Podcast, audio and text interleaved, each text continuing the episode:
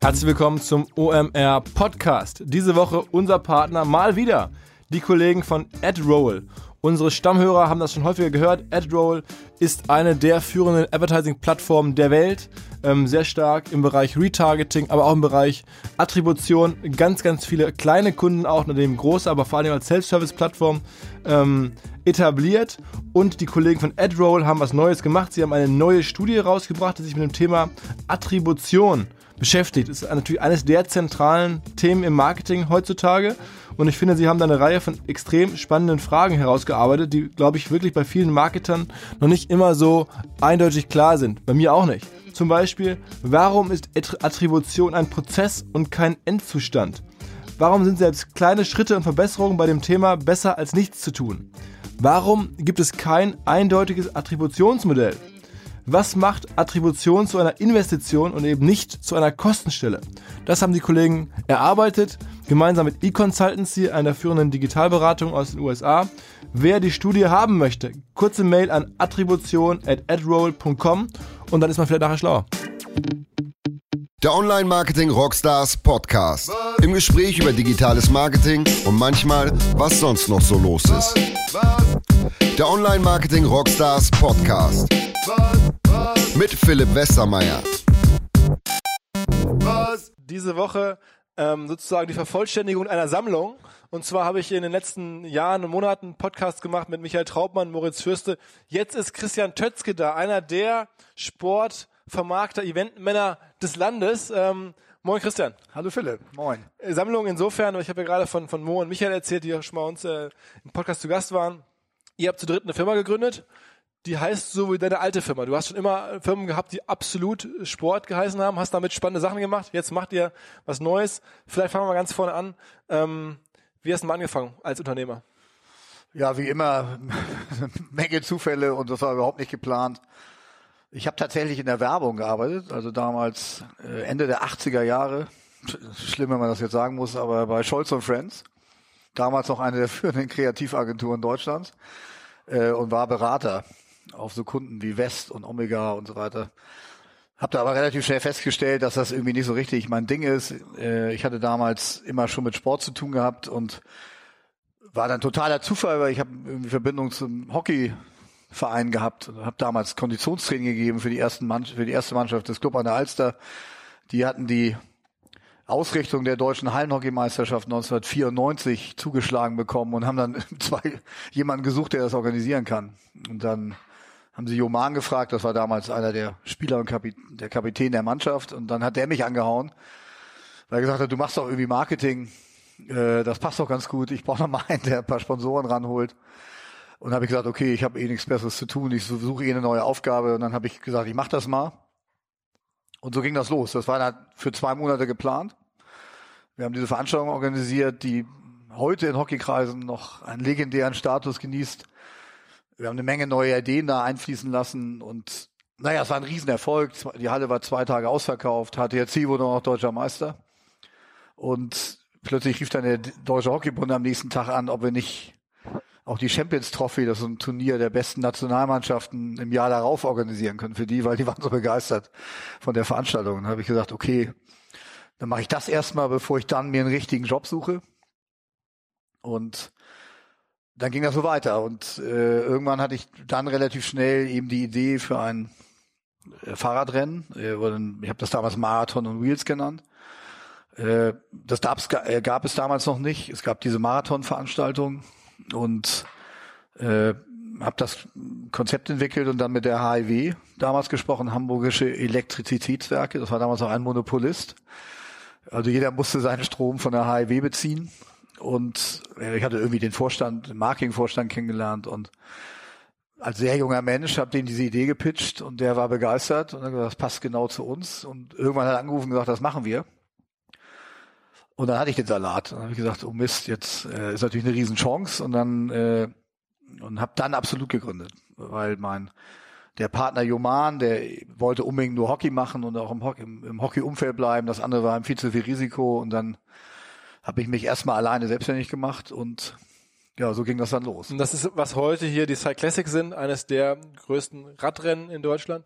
Vielleicht nochmal ganz kurz, ähm, als du dieses, was war das Besondere an diesem ähm, Hockeyturnier? Was, was habt ihr anders gemacht? Also du hast irgendwie mir schon mal vorab erzählt, mit so Spotlights gearbeitet, Spieler announced, waren dann da Cheerleaders oder was waren so die, so die besonderen Hooks? Ja, ich war tatsächlich, ich war ein paar Monate auch noch davor mal in New York und habe mir mal Basketball angeguckt und American Sports, wie die das präsentieren und habe gesagt, okay, das kann man ja im Hockey eigentlich auch machen.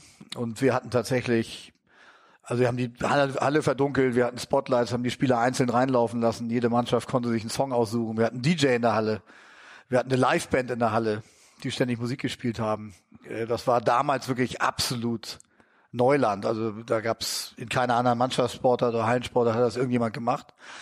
Und wir haben das für Hockey gemacht. Das war natürlich, also schon, das war schon ungewöhnlich an sich. Äh, und ja, dann haben wir natürlich aber noch relativ äh, geschickt das Adressbuch des Club an der Alsters abgearbeitet und jeden so lange angerufen an den Mitgliedern, bis äh, die alle irgendwas an Sponsoring gemacht haben. Das war Hockey wahrscheinlich ganz gut, weil die alle ein bisschen Kohle irgendwo haben oder alle irgendwelche Firmen haben oder sonst was. Ne? Ja, da war natürlich, äh, das liest sich ein bisschen wie das Who is Who von Hamburg. Ja. Und wir waren jung und desperate und haben die, irgendwann haben die einmal gesagt, okay, wir machen jetzt was, aber dann ruf uns bitte nicht mehr an. Und dann äh, haben wir eine ganze Menge Geld eingesammelt, so dass wir dann auch eine Menge drumherum machen konnten haben mit der Stadt einen, das war auch ein Novum, dann konnten die Stadt, haben die Stadt überredet, dass sie einen Hallenboden kauft, einen mobilen Hallenboden, wo ein reines Hockeyfeld drauf war. Äh, früher, die haben immer gespielt in diesen Mehrzweckhallen, wo du 8000 Linien hast. Und also nur der Kenner überhaupt erkennt, was ist jetzt eigentlich der Schusskreis vom Hockey und was ist eigentlich der Schusskreis vom Handball und so weiter. Äh, das war auch, gab's noch nie, also wirklich mit, wo nur der Schusskreis eine andere Farbe hat, was heute völlig normal ist bei jedem Hockeyspiel. Aber das war damals äh, ein ziemliches Novum. Na, und solche Sachen kamen da zusammen. Und habt ihr damit Geld verdient? Ja, dann wachten wir am nächsten Morgen auf und hatten, äh, hatten tatsächlich ganz gutes Geld verdient. Und der Deal mit dem Club an der Alster war, wenn wir Geld verdienen, dürfen wir es behalten. Und wenn wir Verlusten machen, dann gleicht es der Club ah, aus. Also Größenordnung jetzt nicht 100.000, aber 20.000, 30.000. Ja, es war ein gutes Startkapital, um dann mal weiterzumachen in der Branche. Und ich dachte natürlich auch, oh Mensch, da kann man tatsächlich Geld verdienen. Hab aber noch nicht so richtig an die Dauerhaftigkeit geglaubt. Und Fahrradrennen erschien dir als wirtschaftlich noch attraktiver? Ja, es war wirklich Zufall. Ich hatte nichts mit Fahrradfahren zu tun, aber ich war schon immer so, dass ich, also wir haben dann angefangen, diese Sportevents zu machen, dann habe ich natürlich angefangen, mir Gedanken zu machen, was kann man, was gibt's eigentlich noch, wo gibt's eine Marktlücke, was hat eigentlich noch nie einer gemacht. Hab dann durch Zufall ein paar Radfahrer kennengelernt und habe mir eigentlich gedacht, wieso macht das eigentlich? Eigentlich jeder kann Radfahren, so wie laufen. Warum macht das eigentlich keiner mal als Rennen in einer Großstadt? Und macht eigentlich noch viel mehr Sinn, weil du sperrst die Straßen ab, was du sonst als Fahrradfahrer nie oder kommst nie in den Genuss, auf abgesperrten Straßen zu fahren. Und Laufen ist ja, kannst du ja durch den Park laufen und so weiter und hast keinen Autoverkehr. Aber für Radfahrer war das natürlich auch nochmal ein riesen Mehrwert. Und äh, so ist die Idee entstanden. Und wie hast du es damals geschafft, dass dann irgendwie hunderte, tausende von Leute gesagt haben, okay, ich bezahle dafür, an äh, Christians Fahrradrennen teilnehmen zu dürfen? Ja, es waren leider am Anfang nicht Hunderttausende, sondern äh, zweieinhalbtausend, um ganz genau zu sein. Aber ähm, immerhin, muss man auch mal erst schauen. Ja, das stimmt. Also wir haben eine Menge PR damals gekriegt, äh, auch für den Erstlingsevent, weil das wirklich besonders war, die halbe Stadt abzusperren und äh, auf, auf, auf abgesperrten Straßen Fahrrad zu fahren. Aber damals ist natürlich auch noch also fast keiner Fahrrad gefahren als, als sportliches Betätigungs- äh, oder als, als Sportgerät. Aber ich hatte mit HIW natürlich einen tollen Partner. Wir hatten dann Mailings gemacht an jeden Haushalt, weil jeder ja Kunde war. Und gab es Preisgeld oder sowas? Ja, es gab Preisgeld und wir, ich hatte im ersten Rennen auch Bjarne Ries verpflichtet, der paar Wochen vorher die Tour de France gewonnen hatte für das Team Telekom. Äh, trotzdem war das finanziell nicht so erfolgreich. Ähm, also heute kann man es ja sagen, ich, als ich dann am Jahresende Kassensturz gemacht hatte, war ich eigentlich vollständig pleite.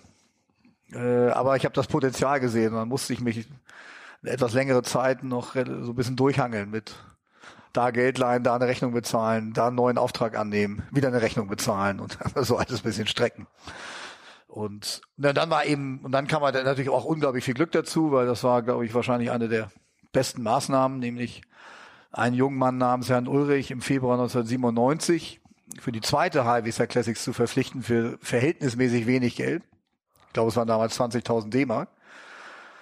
Und der gute junge Mann gewann im Sommer 97 die Tour de France. Ganz Deutschland drehte plötzlich durch. Ich glaube, 12 Millionen Menschen guckten die Schlussetappe im Fernsehen live. Und wir waren das erste Rennen nach der Tour de France. wo Jan Ulrich in Deutschland wieder gestartet ist. Was musste man ihm dafür bezahlen damals, dass er das mitmacht? Ja, ich hatte ihn eben so früh verpflichtet und habe nur 20.000 bezahlt. Hätte ich ihn danach verpflichtet, hätte ich, glaube ich, 60 oder 70.000 bezahlen müssen. Er war aber so fair, hat gesagt, Deal. Und sein Manager Wolfgang Strohband, der kam aus Hamburg, hat wahrscheinlich auch noch ein bisschen geholfen, Ja. dass er das alles so eingehalten hat. Und in Hamburg treten alle durch. Also 30 Kamerateams. Am Flughafen warteten 500 Leute auf die Ankunft von Jan Ulrich. Äh, Ich habe ihn noch, musste ihn hinten rausfahren über den Flughafen und äh, wir hatten dann sofort 4000 Teilnehmer und ich glaube paar hunderttausend Zuschauer in der Stadt. Alle wollten Jan Ulrich sehen. Er gewann dann auch relativ locker und äh, ab da ging es dann richtig bergauf. Und sag mal, ähm, wie ist das Geschäftsmodell? Also es habt ihr damals schon irgendwie äh, von, von Teilnahmebeiträgen gelebt, genauso wie von Sponsorengeldern? Ja. Oder gibt es noch was anderes? Ja, das sind die beiden Haupteinnahmeströme in der Regel bei diesen Veranstaltungen. Äh, dann kommen Medienrechte dazu. Also im Radsport, das ist schon eine TV-Sportart. Damals war das sogar teilweise mal richtig signifikant, als, als es so irre populär war. Mit Jan Ulrich und Team Telekom. Was zahlen einem da die öffentlich-rechtlichen so Größenordnung? Oder was haben die damals so, was ist da so, was, was ist da realistisch? Ja, wir, wir haben dann acht, wir haben den ersten Vertrag damit seit eins gemacht, 98 bis 2000. Das war ein Dreijahresvertrag.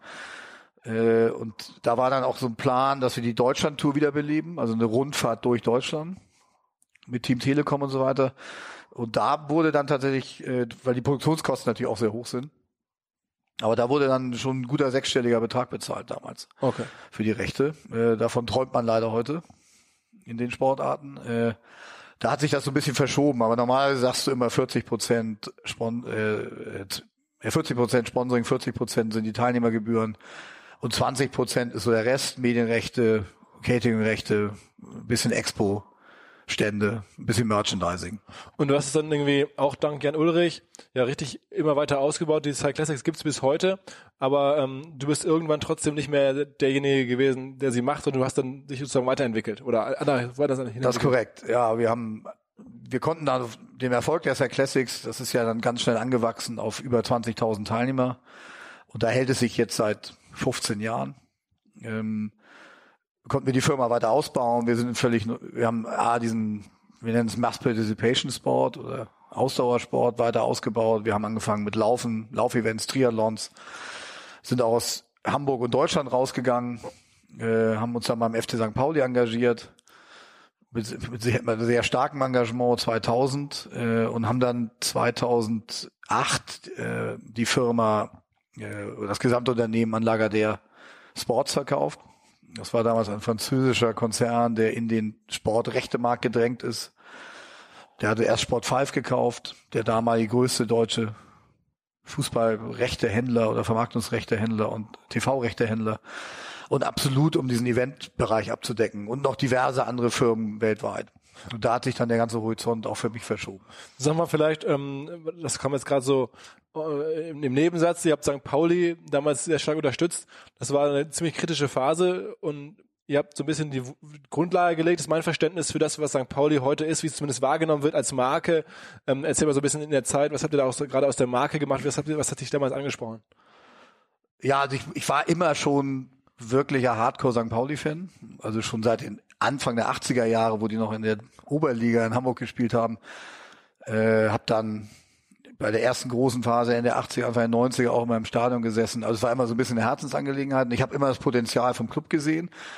Was man heute nicht mehr so sieht, ist, als, als die, und 2000 war der Verein quasi pleite, weil der damalige langjährige Präsident Heinz Weisener selber auch privat finanzielle Schwierigkeiten bekommen hatte. Und dann war das so ein Abhängigkeitsverhältnis mit Darlehen vom Verein, von Heinz Weisener an den Verein, abgesichert mit Rechten des Vereins. Ähm, das, und die Banken dann wiederum Heinz Weisener ein bisschen den Hahn abgedreht haben und dann musste eine Lösung gefunden werden. Und der Verein war quasi pleite, wenn er nicht relativ schnell eine große Summe, also eine mittlere siebenstellige Summe auftreibt, äh, um die ganzen Verbindlichkeiten zu bezahlen. Und äh, das war so ein bisschen der Einstieg, das, dann haben wir uns das überlegt. Und alle großen Rechtehändler damals, da, das war damals die große Zeit, also es gab Sport 5, es gab äh, Infront damals schon, Kölmel war damals noch, äh, mit einer Firma ist groß im Rechtemarkt zu äh, im Fußballrechtemarkt zugegen. Alle haben abgewunken. IMG war damals noch groß im Spiel. Keiner wollte diesen Chaosverein St. Pauli anfassen. Äh, wir haben es gemacht, weil wir irgendwie immer an das Potenzial geglaubt haben und aber das war ihm damals eigentlich in der Wahrnehmung wirklich so ein echter Arbeiterverein. Also noch nicht so Kult, sondern eben eher, die, da ist alles trashig. Also die haben kein Geld, keine Strukturen, alles so ein bisschen anarchistisch. Anarchistisch. Ja, aber es hatte noch nicht so die ganz diesen politischen Charakter, obwohl damals schon die Hafenstraßenjungs ins Stadion marschiert sind und da kommt ja auch der Totenkopf her. Und wir haben dann eben versucht zu sagen, okay, wir müssen, und, aber der Verein hatte generell auch immer, also groß, so Marken und so haben den Verein nicht angefasst als Sponsor, weil das immer so vom Image eher zu negativ war und zu viel Chaos. Wir haben, wir haben versucht, wir müssen das ein bisschen drehen. Das soll eine Haltung sein. Das ist ein Verein, der gegen das Establishment strömt, der für viele Leute ein Hafen ist, die sagen, ich, ich, es geht auch nicht um Geld haben und nicht Geld haben, es geht darum, anders zu denken und andere Werte zu vertreten. Und äh, das haben wir versucht, sehr stark aufzugreifen und mit endlos Aktionen. Wir haben auch irre viel Spaß gehabt, aber also das weiß wahrscheinlich gar keiner, aber wir haben, wir waren tatsächlich die, die dann die Einlaufmusik Hells Bells eingeführt haben und den Torsong äh, Song Number Two. Äh, alle denken, das war schon immer so, äh, ist aber nicht so, sondern der Verein hat wirklich vor 2000 noch die offizielle DFB-Hymne zum Einmarsch gespielt. Ich glaube, ist einer der wenigen Vereine in der gesamten Bundesliga, die es überhaupt gemacht haben. Das zu non-established non und so weiter. Äh, wir haben dann in bierseligen Nächten das Weltpokal-Sieger, Besieger-Shirt entwickelt. Als, als äh, St. Pauli, als St. Pauli Bayern Jahr direkt, damals. ja, 2001 Bayern München zu Hause schlug 2-1 als abgeschlagener Letzter in der Tabelle. Äh, haben dann die Retterkampagne entwickelt, als es dann richtig leider sportlich nicht mehr so gut lief. Hast du damals Uli Hoeneß dazu geholt, dann, dann dieses, dieses Freundschaftsspiel war das, glaube ich, zu machen, wo dann so viel Geld zusammengekommen nee, ist? Nee, wir hatten, also wir haben die Idee für dieses Shirt gehabt, äh, wobei das damals ein bisschen auch so ein Gemeinschaftsprozess mit Corny Littmann war und dem damaligen Präsidium. Und Uli Hoeneß und so weiter, äh, das lief dann sehr stark über Corny. Wobei ja. ich sage, ich glaube, der hat dann auch selber gesagt, wir müssen St. Pauli helfen und hat das selber so angeboten. Und dann bekam das so eine Dynamik. Aber also wir hatten dann ich, ich weiß auch, wir haben dann lange drüber nachgedacht und der Verein ist natürlich auch an uns angetreten, was können wir machen? Und dann haben wir eben gesagt, wir machen so ein, wir machen so ein Shirt. Aber ins Präsidium oder so wolltest du nie? Nee, ich war ja immer auf der anderen Seite, wenn du so willst, rechte Partner. Äh, das hätte sich aus meiner Sicht nie ergeben, weil es ein Interessenskonflikt gewesen wäre, weil der, das Präsidium muss ja im Endeffekt mit uns verhandeln. Über Konditionen, über Rechte, über Laufzeiten. Äh, das hätte ich, das wäre nicht sauber gewesen.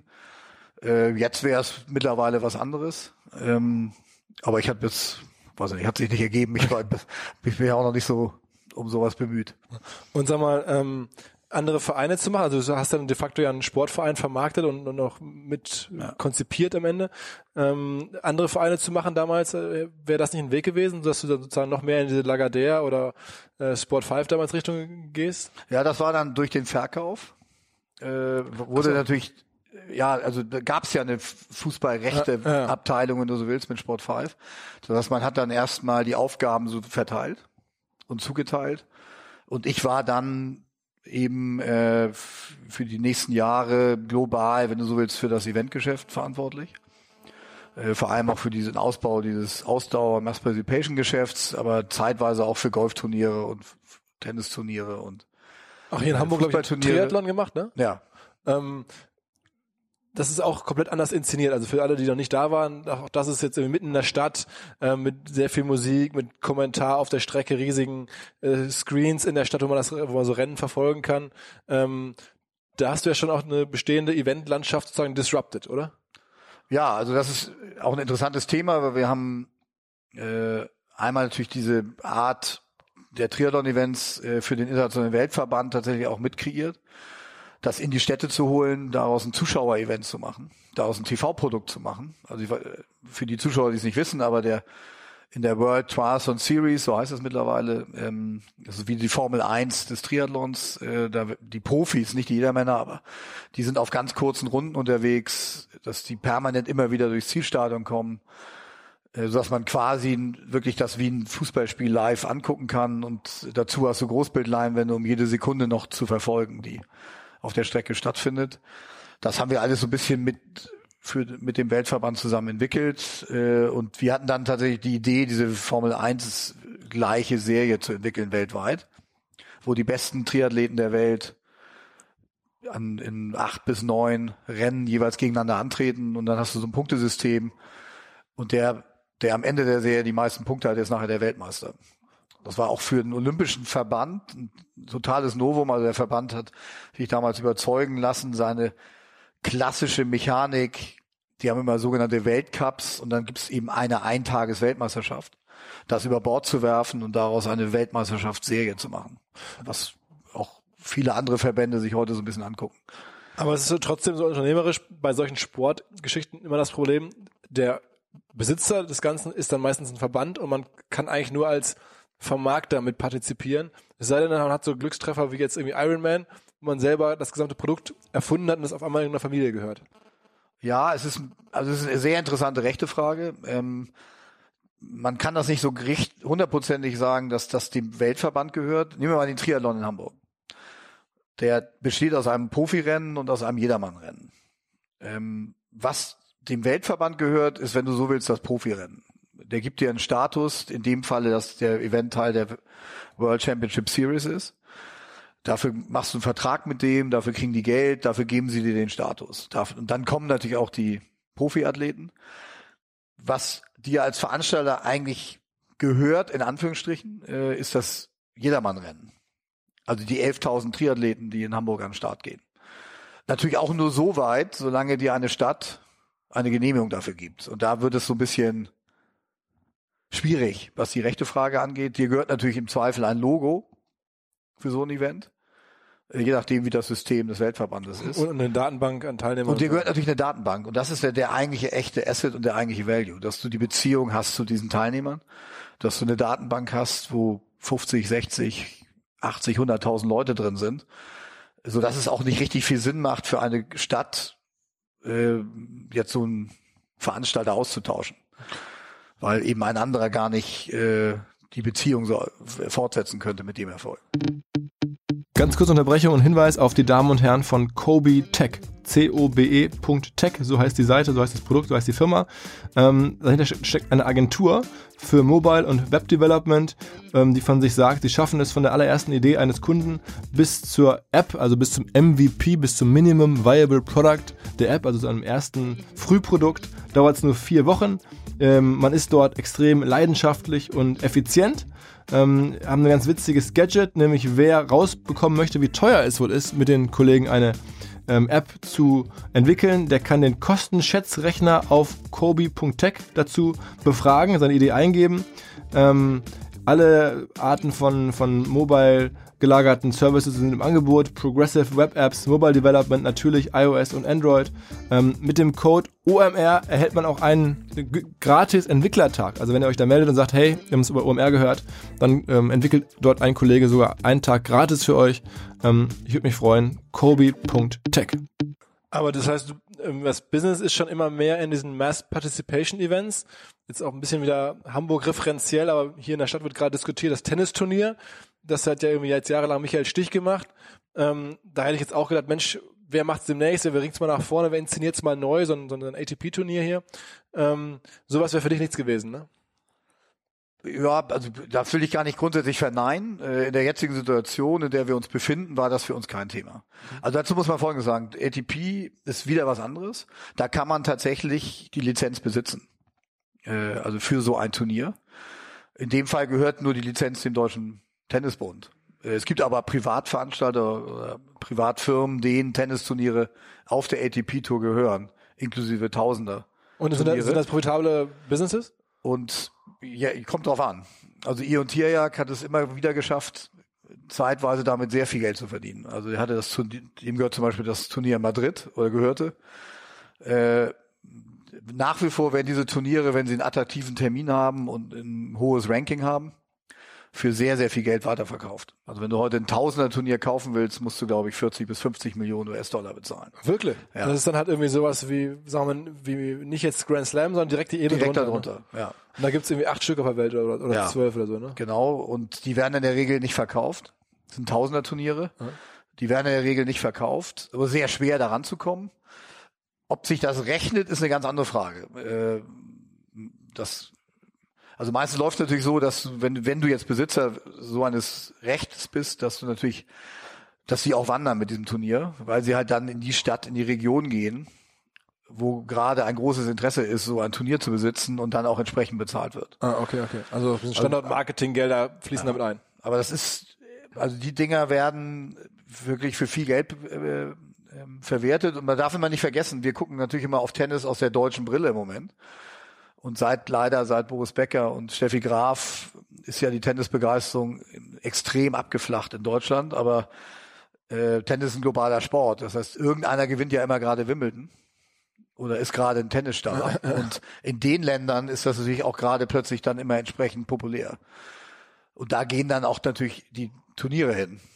Oder du hast halt sowieso Länder wie Middle East oder Asien, die generell aus Prestigegründen für sowas viel Geld auf den Tisch legen. Und ähm, das heißt, dein Weg war aber ein anderer. Du hast dann eine Weile ähm, Triathlon-Events gemacht, du hast viel gesehen im Eventbereich. Was ist denn sozusagen abseits von Tennisturnieren so das, das lukrativste Sportevent? Das, oder wenn ich mir eins aussuchen könnte, das würde ich am liebsten organisieren oder besitzen. Ja, also du, generell hast du schon gesagt, ist natürlich das Nonplusultra, wenn du, wenn dir ein Event, eine Serie, ein, ein Brand gehört, äh, wo du völlig unabhängig bist.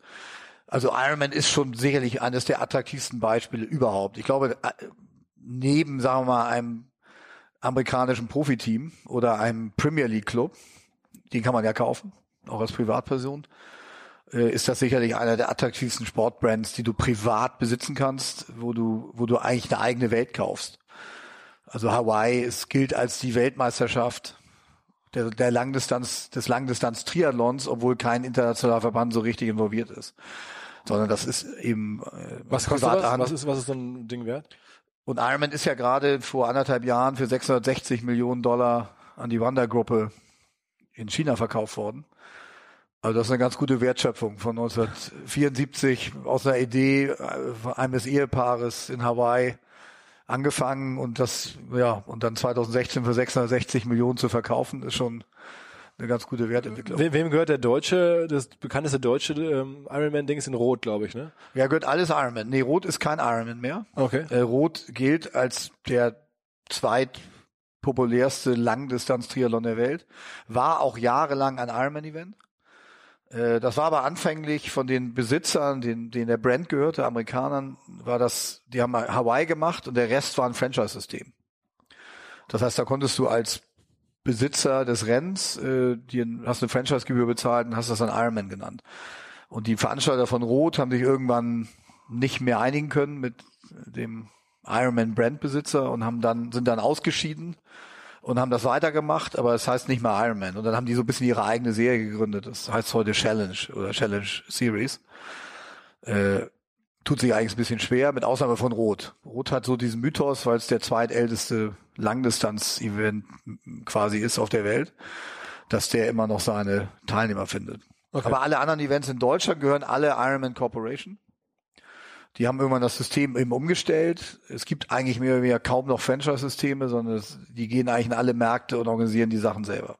Ähm, wenn jetzt so, man so nah dran ist an den ganzen Entwicklungen im Sportbereich und unternehmerisch drauf ist jetzt wie du, ärgert man sich, dass man nicht irgendwie in amerikanische Sport-Franchises oder auch in die Premier League oder so in England reingegangen ist, weil die Wertsteigerung, die man da jetzt aktuell sieht, ist ja unfassbar. Also was da jetzt gerade so ähm, amerikanische Sportteams, die vom, für, für 80, 90 Millionen vor 20 Jahren gekauft wurden, sind jetzt Milliarden wert. Oder in, in Premier League sieht man halt auch, Private Equity Investoren gehen da rein, sehr smarte Kaufleute aus USA kaufen sich gerade Premier League Clubs.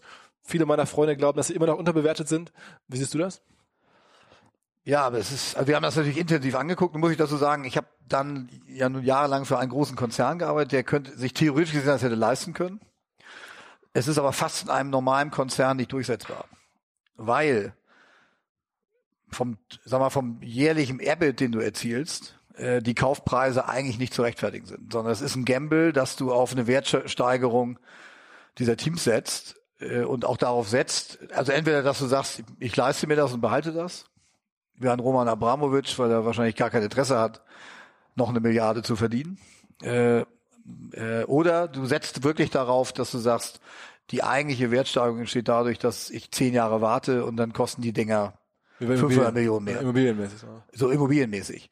Das ist in einer in einem Konzern, wo du eigentlich immer auf nach EBIT guckst, nach EBIT bewertet wärst und natürlich den Kaufpreis dir anguckst und Abschreibung und dann was bleibt beim EBIT über relativ schwer darzustellen, weil die wahrscheinlich sogar in den Büchern Minus machen.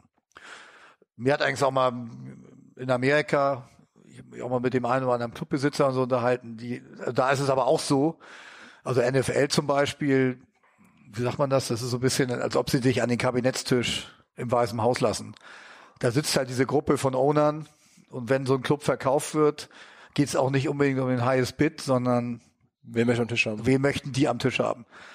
Und aber in der Regel geht es natürlich auch darum, dass einfach extrem viel dafür bezahlt wird. Also das meistens ist das dann doch eher die Entscheidung von very rich people, die gerne einer von 34 NFL-Ownern sind oder einer von 20 Premier League Club-Ownern.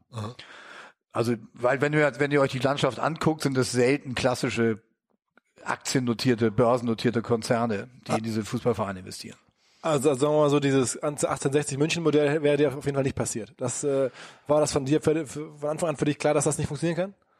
Mit Ismail? Ja, genau. Ja, ich glaube, man sollte schon sich genau überlegen, wie man sich so als Investor reinholt. Also klar, wenn die Fußballvereine desperate sind und sie brauchen dringend Geld. Aber auch aus seiner Sicht. Ich dachte am Anfang, als er es gekauft hat, dachte ich mir, smarter Move von dem Typen, ähm, sich dazu beteiligen in der Form, wie er es gemacht hat. Auch relativ günstig eigentlich. Das gebe ich dir recht, aber ich glaube, das hat kulturell natürlich von hinten und vorne nicht gepasst. Ja, also ich glaube, wenn du jetzt, das hätte jetzt sehr davon abgehe abgehangen, wer das nun gemacht hätte. Also wenn du das wenn du natürlich ein wirkliches Gespür für die Clubs hast und kannst äh, den Club auch wirklich nach vorne bringen durch wirklich Management, Input und so weiter, was, äh, was zum Club passt. Ich, ich kann ihn gar nicht beurteilen, ich kenne den Mann nicht, also ich will den nicht verurteilen. Äh, und ich kenne auch die Details nicht, aber das war ja schon immer sehr chaotisch. Äh, dann kann das natürlich ein, äh, unter Umständen interessant sein. Ich meine, kennst du Michael Schwedje? Nee. Das ist der, der Gründer von OnVista und von, von Legatus, von verschiedenen ja. sehr erfolgreichen äh, Internetfirmen. Und der hat vor ein paar Jahren wohl gesagt, ich kaufe jetzt Fortuna Köln, so gut das geht. Also es ist ja mit Deutschland mit der 50 plus 1 Regel nicht so einfach. Aber hat sich da beteiligt und die aus der vierten Liga jetzt in die dritte geführt und sagt halt, wenn ich die nochmal eine Liga höher kriege, dann wird es halt einen Markt geben, wo ich mein Investment, genau wie du es gerade beschrieben hast, Immobilien-Style, äh, deutlich hebeln kann. Und sieht das halt komplett als Business und natürlich auch als, als Spaß, das zu beweisen und zu zeigen. Aber das ist ein Modell, wo ich denke, es ist erstaunlich, dass es bislang so wenig Leute gibt. Ich meine, diese 50 plus 1 Regel, die wird ja irgendwann fallen. Ähm, das ist die Frage. Also das ist natürlich der Grund, warum Deutschland als Markt relativ uninteressant ist und die großen internationalen Investoren alle auf die Premier League gucken. Also unabhängig davon, dass die Premier League natürlich auch noch eine andere internationale Strahlkraft hat. Warum die dann eher auf sowas gucken. Aber die 50 plus 1 Lege hindert natürlich schon viele aber meinst du, wenn institutionellen Investoren auf den deutschen Club zu gucken? Aber meinst du nicht, es wäre der richtige Zeitpunkt jetzt darauf zu wetten, dass das Ding eh bald fällt, weil der Wettbewerb so stark ist, dass man mit so einem Relikt einfach nicht mehr wettbewerbsfähig sein kann und dann irgendwann sagt man, okay, ich will aber deutsche Vereine in der Champions League sehen, ich will aber, dass deutsche Vereine internationale Chance haben. Wie schafft man das? Nur mit privaten Investoren. Also wird irgendwann aufgrund dieses Drucks die Regel fallen. Das ist ja, ja, ja finde ich fast zwingend eigentlich. Oder siehst ja. du anders? Nein, also es gibt ja auch mit Hannover und Herrn Kind und so weiter, werden ja schon diese Regeln so aufgeweicht. Wir haben Hoffenheim, wir haben Leipzig, wir haben Hannover, äh, wo du ja in Wahrheit auch schon nicht mehr wirklich von der 50 plus 1 Regel reden kannst. Äh, grundsätzlich gebe ich dir recht. Äh, was ich viel interessanter finde, was, wo wir jetzt zum Beispiel auch drüber nachdenken, wo wir, wo ich zum Beispiel auch Unternehmen hinschieben würde, ist, also große werbetreibende Unternehmen, die sehr, sehr viel Geld ausgeben, um auf die Brust von einem Fußballverein zu kommen.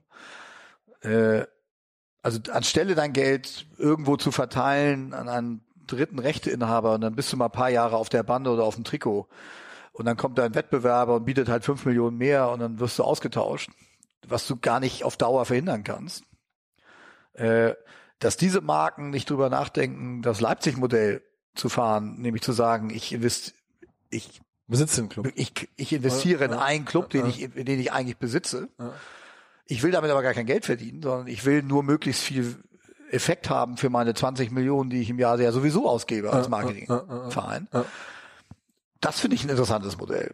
Das wäre auch ganz anders verkaufbar an die äh, an die äh, an die Fans, wenn es nachweislich nicht darum geht, Geld zu verdienen mit dem Verein, sondern es geht eigentlich darum, möglichst guten Werbewert zu erzielen. Und es ist immer klar, dass diese Firma jedes Jahr eine entsprechende Summe investieren wird.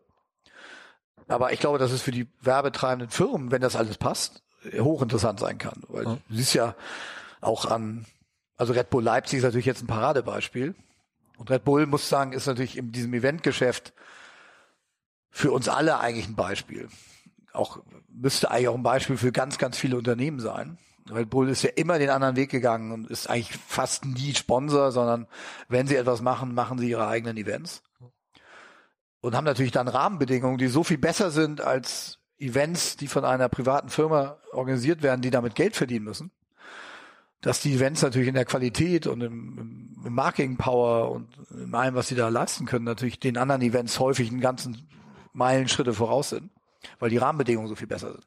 Ähm, wir haben ja ein bisschen was gemeinsam. Events bin ich nun auch großer Fan und, und auch Veranstalter. Ähm, ähm, wäre dir das immer klar oder mich werde häufig gefragt, wie, wie kann das sein im Jahr 2017, wo alles äh, digital möglich ist, dass halt Events sogar als Marketingvehikel so eine Relevanz haben. Angefangen Coachella Festival ja. oder, oder bis hin mein Lieblingsbeispiel, die Karl-May-Festspiele hier in Bad Segeberg, auch die haben jedes Jahr Besucherrekord. Ähm, warum ist das so? Also warum sind Events so erfolgreich und ist das jetzt irgendwie so, eine, so, eine, so ein Trend oder bleibt das? Na, ich bin überzeugt davon, dass es bleibt und dass, ich meine, wir sehen ja den Trend der Firmen, dass die Firmen aus der klassischen Werbung rausgehen, ihr Geld ins, einmal in die digitale Werbung verlagern und aber auch in diese Events, weil Customer Experience. Die Leute müssen irgendwo dann doch im Endeffekt mit deinem Produkt in Verbindung kommen. Und diese Eventkultur, die entsteht, wo viele Leute zusammenkommen und äh, du kannst ja auch Events so ausrichten, dass du eben eine relativ genaue Zielgruppe antriffst, wo du weißt, das ist genau das für mein Produkt. Und ich kann dort mein Produkt so einsetzen, dass diese Leute es in die Hand bekommen, dass sie es schmecken, dass sie es trinken, dass sie damit umgehen, dass sie es wirklich benutzen.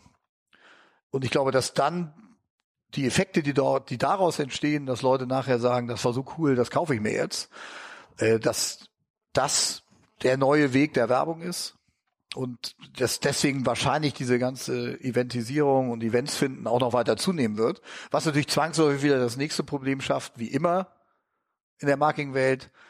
Irgendwann springen alle auf dieses Thema, dann werden natürlich schießen die Events aus dem Boden und alle irgendwann kämpfen natürlich alle um gleiche Zielgruppen und dann wird es natürlich irgendwann wieder einen Konsolidierungseffekt geben, weil dann einfach Events wieder verschwinden werden, weil sie nicht mehr funktionieren.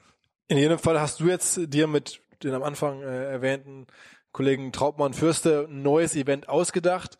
Kurox heißt das, irgendwie, ich werde da selber teilnehmen, ist ein Sportevent, ähm, gibt es demnächst zum ersten Mal in Hamburg. Erzähl mal vielleicht ganz kurz für alle, die es noch nicht gehört haben, was ist das eigentlich? Ja, super, dass du es ansprichst. Passt auch zu allem, was wir vorher gesagt haben. Äh, wir sind eben diejenigen, also wir haben lange, lange darüber nachgedacht, was gibt es eigentlich an, wo gibt es in dieser, in dieser Welt des Sports eigentlich noch eine weiße Fläche, wo es eigentlich keinen spezifischen Event gibt. Und wir sind dann relativ schnell auf die Welt der, der Fitness gekommen. Also äh, eigentlich ist die der Fitnesssport, die Fitnessindustrie, der mit am besten, am größten organisierte Sport, den wir überhaupt haben auf der Welt. Also in Deutschland sind neun, über neun Millionen Menschen im Fitnessstudio und äh, sechs Millionen in Fußballvereinen. Dass das natürlich doppelt und dass natürlich auch einer der Fußballvereine ist, auch im Fitnessclub Mitglied ist, ist klar. Äh, aber es gibt bisher weltweit für diese Leute, wenn du im Fitnessstudio bist und mit diesen Geräten trainierst, sei es Functional Fitness äh, und auch ein bisschen Laufen ist natürlich und Cardio-Training immer spielt eine Rolle, gibt es keinen spezifischen Event. Und äh, da haben wir, da setzen wir an. Also wir machen den ersten Event, Kurox. Das ist eine Mischung aus Running und Workouts. Also geschrieben C-U-R-O-X. Korrekt. Äh, C-U-R-O-X. Äh, das ist eine Mischung aus äh, Running und Workouts. Äh, du musst immer ein Kilometer laufen, dann ein Workout machen. Das sind alles sehr natürliche Übungen. Äh, also keine extremen Übungen wie bei CrossFit, wo du jahrelang für trainieren musst, um diese Übungen überhaupt zu machen teilweise sind es auch Crossfit-Übungen, aber nur die, die jeder, die jeder Mensch machen kann. Also etwas tragen, etwas schieben, etwas ziehen. Da muss ich nicht spezielle Skills für haben. Das kann jeder. Äh, und so haben wir den Event aufgebaut. Äh, der findet am 18.11. statt. Das Ganze ist Indoor. Am Ende wirst du acht Kilometer gelaufen sein. Also Indoor heißt in der Messe Hamburg, ne? Das ist schon Messe. Genau. Es ist ein Riesengelände. Du läufst immer außen rum, aber in der Halle, aber um das Workout-Gelände, wenn du so willst. Und äh, dann läufst du immer wieder in, wir nennen es die Rock Zone, in das Workout-Gelände rein und machst dann deinen ersten Workout, deinen zweiten, deinen dritten, deinen vierten. Das Besondere ist, es ist wirklich ein Jedermann-Event. Da können theoretisch am Tag 4000 Leute gleichzeitig nicht, also über den Tag verteilt teilnehmen. Man startet in Wellen, aber ich kann eben hunderte, tausende Leute haben, die daran teilnehmen und das soll, das macht diesen Jedermann-Charakter aus.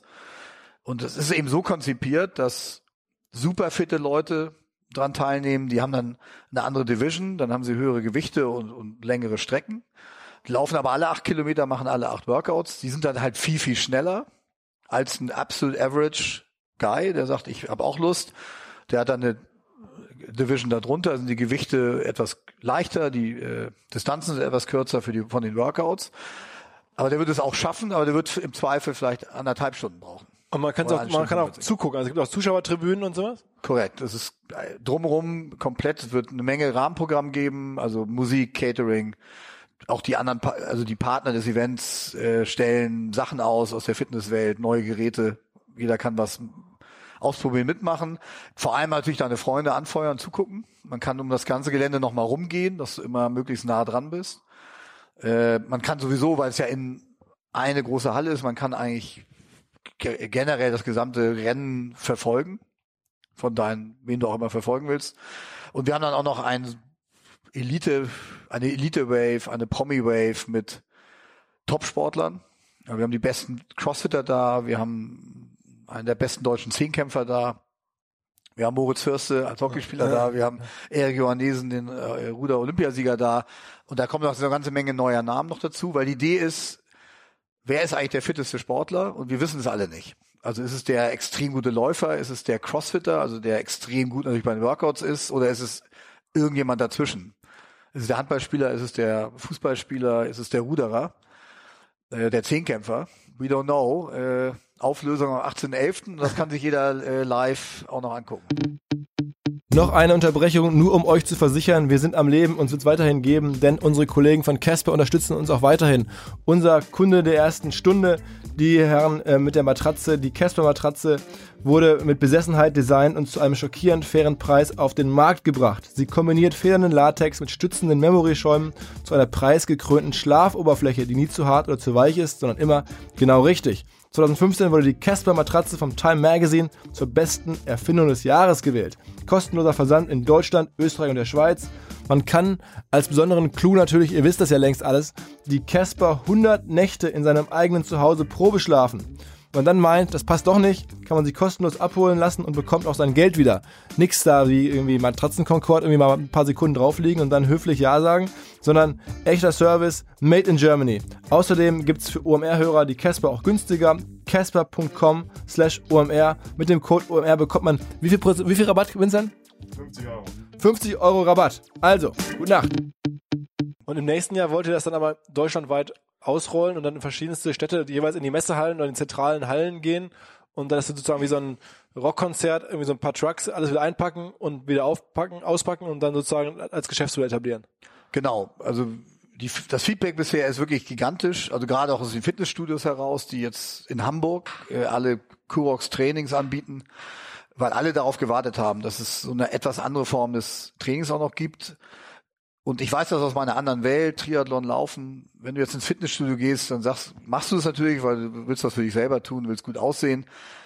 Aber irgendwann fragst du dich auch, ah, gehe ich jetzt dreimal die Woche oder einmal die Woche? Und wenn du so einen Wettbewerb hast, hast du halt eine Motivation zu sagen, okay, jetzt habe ich ein Ziel, darauf trainiere ich. Und äh, das wollen wir nächstes Jahr deutschlandweit ausrollen mit zehn Veranstaltungen. Dann auch in jeder Stadt natürlich mit den Fitnessstudios kooperieren, dass man da dann trainieren kann. Und es ist im Grunde genommen auch gleichzeitig so ein bisschen ein neuer Sport, der entsteht. Aber das, sagen wir, der, der Marketingkanal, um dann Leute hinzubewegen, ist dann schon sehr stark regional in die Fitnessstudios, dort Partnerschaften zu machen, dass die sozusagen dann die Leute zu euch in den Event reinschieben. Daneben habe ich bei Facebook gesehen. Was macht ihr noch so an, an, an Marketingaktionen?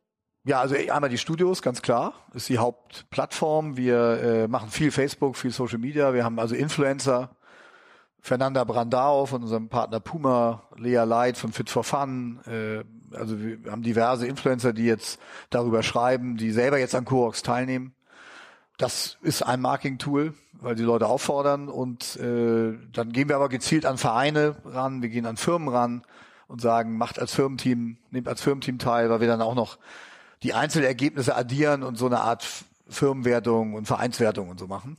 Das ist dann auch nochmal ein Marketing-Tool und so ein bisschen Out of Home machen wir dann auch noch, dass es ein bisschen sichtbar ist. Und natürlich, ja, wir haben es vorher besprochen, das ja. wäre jetzt hier kein Marketing-Podcast, wenn nicht auch unsere Hörer ähm, hier vergünstigt teilnehmen könnten, also zumindest die, die Bock haben, nach Hamburg zu kommen und in Hamburg sind. Wir haben jetzt den Code ausgemacht, ähm, OMR-Kurox, also C-U-R-O-X. Ähm, andersrum, Entschuldigung. Kurox minus OMR. Okay, okay, ja. okay, okay. ähm, jedenfalls, das ist der Code. Wenn ihr den eingibt auf der kurox.de oder kurox.com. Kurox.org. .org, genau. Dann ähm, bekommt ihr die Teilnahme für 29 Euro statt äh, 59 Euro. Korrekt. Ähm, wie gesagt, ich mache selber auch mit, bin sehr gespannt. Viele äh, Freunde, ich habe es auch privat gepostet und freue mich einfach auf den Tag mal zu gucken, was da los ist hier in Hamburg. Ähm, Vielleicht noch ganz kurz, warum heißt es eigentlich Kurox? Also ich meine, das ist jetzt ja kein Begriff, den ich vorher jemals gehört hätte. Nee, es gibt das ist ein bisschen abgeleitet vom lateinischen Wort wohlfühlen, sich gut fühlen. Äh, ich weiß jetzt gar nicht mehr genau den Term, aber wir hatten das, wir haben da so ein bisschen gesucht, was kann man so als Anleitung finden. Und äh, X war dann so ein bisschen die einfach die extreme Form davon. Im Endeffekt musst du dir einen Namen ausdenken, ja. der noch nicht besetzt ist, was, also alles, was mit Fitness oder Laufen ist ja. oder Running oder so, gibt es unmöglich, irgendwie noch etwas zu entwickeln, was nicht schon in allen Formen geschützt ist. So sind wir dann auf Kurox gekommen. Okay. Hört sich cool an, kann man ein bisschen eine Menge mitmachen. Und vielleicht mal abschließend, äh, also alle, die wirklich Lust haben, sich anzumelden, sind ja eine Menge Innovator, glaube ich, die hier zuhören. Also die, die sind wirklich, ihr seid wirklich alle bei der Weltpremiere dabei äh, gibt's weltweit noch nicht. Vielleicht auch ein Reiz. Und wir haben ja noch gesagt, mit unserem Partner Puma, wir legen noch OMR-T-Shirts drauf. Ah, für alle, die bei euch im Team dabei sind, damit man euch auch erkennt. Das heißt, alle die, die Hörer, die alle Hörer, die jetzt mitmachen, bekommen ein T-Shirt. Ja. Da steht irgendwie OMR drauf. Genau. Und dann ist das sozusagen die OMR-Crew, also die Podcast-Hörer live vor Ort. Ja, bin ich sehr gespannt. Aber ja. macht mit, alleine wegen des T-Shirts. ähm, Na und ich bin gespannt, wer dich, wer dich schlägt. ja. Okay. Ich bin ja, ich habe ehrlicherweise äh, mich nicht getraut, mich in der Pro-Kategorie anzumelden, sondern ich habe die normale Jedermann-Kategorie. Wobei ich tatsächlich von, ihr habt so sieben Kriterien, glaube ich, definiert, die man schaffen muss, um in der Pro, ich glaube so drei oder vier hätte ich geschafft. Mehr musstest du auch eigentlich nicht schaffen. Also ja, aber es sind ein paar Sachen dabei, wo ich sage, okay, das, das ist schon relativ heftig, das kann ich nicht. Da habe ich mich dann irgendwie lieber an die normale. Aber ich habe irgendwie ein, zwei äh, Freunde, die schon ganz laut äh, getönt haben und in der Pro-Kategorie unterwegs sind. Ich, ich bin sehr gespannt. Ne? Ja. Na, ich bin mal gespannt, wer alles dabei ist. Also es ist ein, jetzt ein Angebot für an euch oder an die OMR-Hörer und es wird auf jeden Fall ein toller Tag und ganz lustig. Und wer jetzt sich nicht traut teilzunehmen, so einfach vorbeikommen und sich das angucken. Und das ist für dich jetzt aber auch die nächsten Monate und Jahre das, das Vollzeitding. Also das ist schon, du machst jetzt Kurox und das ist der, der Hauptfokus und nicht wenig, wenig anderes. Ja, wir sind jetzt eigentlich so überzeugt von der Idee, dass wir uns voll darauf fokussieren und darauf konzentrieren. Wir also wir wollen das ja in Deutschland ausrollen und wollen aber auch, arbeiten jetzt im Moment gerade auch am amerikanischen Markt, äh, dort äh, nächstes Jahr auch mit einer Serie in Amerika zu starten, weil das, also normalerweise schwappt ja immer alles aus Amerika rüber. Also alle neuen wirklichen Trends. Auch gerade im Eventbereich, egal wo, Musik, Events, Fitness. Das wäre zum ersten Mal anders, äh, dass eine Idee in Deutschland entstanden ist, aber man muss dann relativ schnell auch Amerika machen. Äh, also erstmal natürlich, um zu verhindern, dass ein anderer da irgendwie klaut als Idee und äh, im Endeffekt ist das dann schon immer noch der größte Treiber, um das Ganze so ein bisschen international auch bekannter zu machen. Braucht man dafür irgendwelche Investoren oder ist, schafft man das mit Cashflow oder? Ja, gute Frage, wissen wir noch nicht. Äh, wir werden das mal abwarten. Wir haben natürlich, gucken mal, was jetzt mit unseren starken Partnern, wir haben Puma gewinnen können, Red Bull, die alle sehr interessiert sind an der, an der Thematik muss man natürlich mal abwarten. Weitgehend zum Beispiel auch eine Strategie mit, nach Amerika zu gehen. Und dann davon hängt das ein bisschen ab. Ob wir noch Kapital von draußen brauchen, ob wir das alles selber stemmen wollen. Weil Fernsehrechte gibt's ja keine wahrscheinlich. Nee. Das ist halt eher wirklich das Ticketing, 60 Euro. Ich überlege, ihr macht dann da 1000 Leute, sind 60.000 Euro Umsatz, vielleicht irgendwie 2000, 120.000, dann Sponsoring. Das heißt, man, wenn man es in der vollen Ausbaustufe hat, nimmst du so einen Umsatz ein pro Event von 400.000, 500.000. Ist das realistisch? Oder ist das schon zu viel? Nö, er hängt natürlich davon ab. Wir können ja theoretisch gesagt ja am Tag 4000 Leute mhm. annehmen. Äh, wenn sich 8000 anmelden, machst du es an zwei Tagen. Dann hast du natürlich nicht das Doppelte an Kosten, sondern einen wesentlich geringeren Kostenanteil. Und äh, durch die Menge an Events können wir, das war ist eben ein wichtiger Aspekt, wir können ein Event verhältnismäßig günstig produzieren. Weil, wie du sagst, das ist so, wir packen alles in, in drei, vier Trucks, fahren zum nächsten Event und bauen es wieder auf dass es extrem hochwertig ist. Die Leute werden es kaum glauben, wie beeindruckend diese Wettkampfzone aussieht.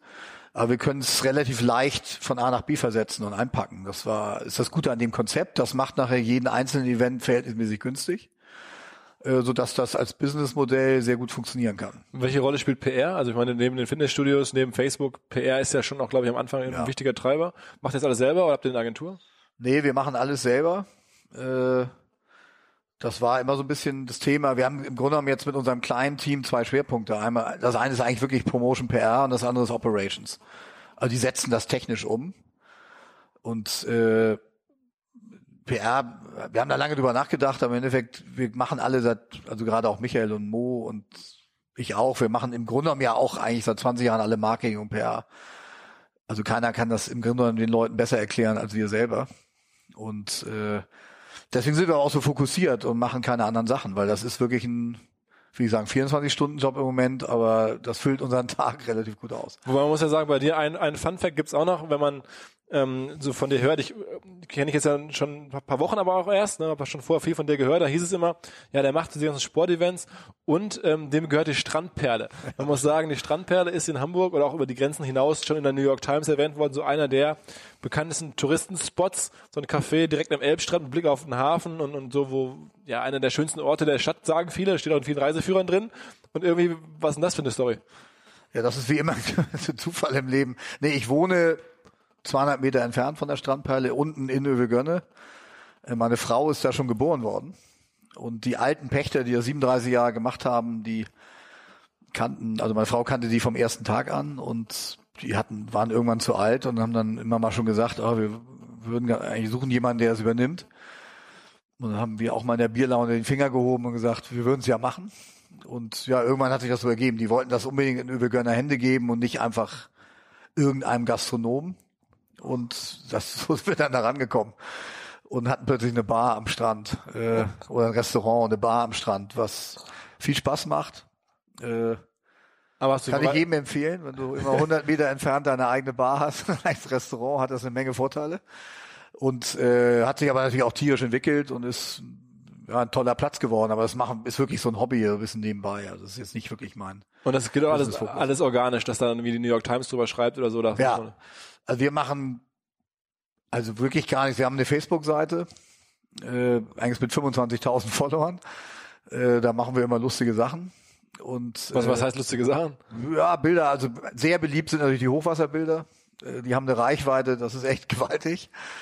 Äh, das geht dann immer tak, tak, tak, tak, tak und dann wird es geteilt und geht um die Welt, weil wir sind ja ein paar Mal im Jahr komplett unter Wasser. Finden Leute immer beeindruckend. Dann gucken, dann gucken nur die Spitze vom Sonnenschirm oben raus. Aber das ist Teil des Geschäftsmodells. Einmal, ähm, das gehört zum Chefsgeschäftsmodell dazu, dass man, also jeder, der sitzt, sitzt an einem Platz, der fünfmal im Jahr komplett unter Wasser ist. Und äh, nee, das Rest ist wirklich organisch. Also das hat sich so witzig ist ja auch. Manchmal ist es ja, also auch aus Markenführung Sicht und so weiter. Da wir, da wir eigentlich kein Marketing machen wollen, um den Platz so zu erhalten, wie er ist. Wir haben auch ja, Strandperlen-Shirts und so weiter, die wir nicht verkaufen, sondern die haben nur die Mitarbeiter, äh, kriegt das plötzlich so eine Dynamik und so ein Kult, weil Verknappung. alle, verkna ja, also alle wollen diese Shirts haben und fangen an, das zu teilen oder darüber zu sprechen und finden es irgendwie gut, dass man das nicht so vermarktet und es an jeder Ecke hängt und jeder läuft mit einem Strandperlen-Shirt rum. Äh, das, also ich finde ich ein hochinteressantes Marketingkonzept. Also ich hatte jetzt gerade für meine Kinder Supreme gekauft in New York, die haben das ja auch, also machen das ja auch ein paar Excellence vor. Die, die Marke Supreme. Die Marke Supreme, mhm. wurde auch, auch sechs, das gibt's auch gar nicht. Aber äh, diese extreme Verknappung funktioniert. Äh, und interessantes Businessmodell. Aber wir haben das nie geplant, das hat sich alles so ergeben und äh, läuft so von alleine so weiter. Was die New York Times überschreibt, ist wirklich reiner Zufall. Und, und, du hast jetzt ja aber trotzdem noch ein zweites Ding auch gemacht, irgendwie an der Alster in Hamburg, also im zweiten großen Gewässer der Stadt. auch da bist du irgendwie jetzt in, in, in so ein Stand-Up-Pedal-Café oder Diner reingerutscht. Ja, ich habe einen mit Partnern zusammen einen Bootsverleih, einen alten traditionellen Bootsverleih übernommen, haben das aber von links nach rechts gekrempelt, relativ coolen Platz draus gemacht, heißt Supper Club, äh, haben dann ganz neues Supper wegen Stand-up. Ja, ist ein lustiges Wortspiel, also englischer Supper natürlich, ja. also Abendbrot, aber es ist SUP für Stand-up-Paddeln und äh, ist jetzt würde ich sagen die Number One Station in Hamburg, um Stand-up-Paddles äh, oder Boards zu leihen oder Kurse zu machen. Ich mache das selber. Ich glaube, dass das ein Riesenpotenzial hat, ein toller Sport ist, in die Stadt am Wasser. Und äh, ja, das war auch so eine Laune. Ich habe die Location gesehen mit meinen Partnern zusammen und wir haben gesagt, das ist sensationell. Hier muss man mehr draus machen. Und witzig ist, alle Bootsverleihe in Hamburg sind alle irgendwie so ein bisschen angestaubt. Sind natürlich auch alle schon seit Generationen im Familienbesitz. Aber es gibt irgendwie wenig, die so ein bisschen lässiger sind, so Boote verleihen. Und das war so ein bisschen die Idee, wo wir dran geglaubt haben und das läuft im Moment ganz gut. Okay. Aber leider ist die Saison jetzt vorbei. Aber, aber Stand-Up-Paddling ist generell eine Sportart, an die du auch sehr stark glaubst, ne?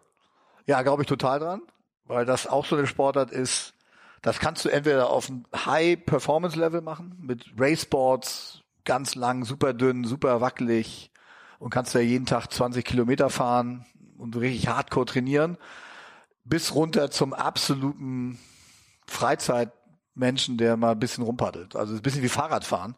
Kannst ja Fahrrad nun auch mit dem Klapprad zum Bäcker fahren oder mit einem 8000 Euro Rennrad den Tourmalet hochradeln. Äh, das finde ich spannend, weil das sehr offen ist, wirklich alle Leute verbindet und jeder sucht sich so dann seine Ausformung des Sportgeräts raus, um das zu machen. Und Hamburg ist natürlich geküsst von der Natur als Trainingsfläche dafür. Und äh, da glaube ich total dran, dass das noch am Wachsen, erst am Kommen ist und dass das noch viel mehr Leute auch als Sportgerät nutzen werden. Alles klar, ich bin gespannt. Ähm, wir werden das beobachten. Ich bin auch vor allen Dingen auf, auf Kurox, also auf die Teilnahme, ähm, auf die Story, die ihr da schreibt. Ähm, ja, drückt ihr die Daumen. Und wenn ihr irgendwelche Fragen dazu habt, meldet euch gerne bei uns. Ähm, danke dir für, für den Podcast, Christian. Vielen Dank, Philipp. Jo, ciao, ciao.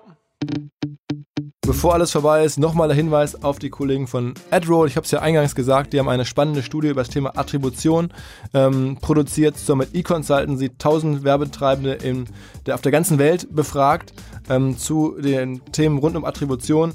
Ähm, wer diese Studie, diesen Report gerne haben möchte, kostenlos einfach eine kurze Mail an attribution.adroll.com und sich mal richtig einarbeiten in die heißen Themen des digitalen Marketings der Tage.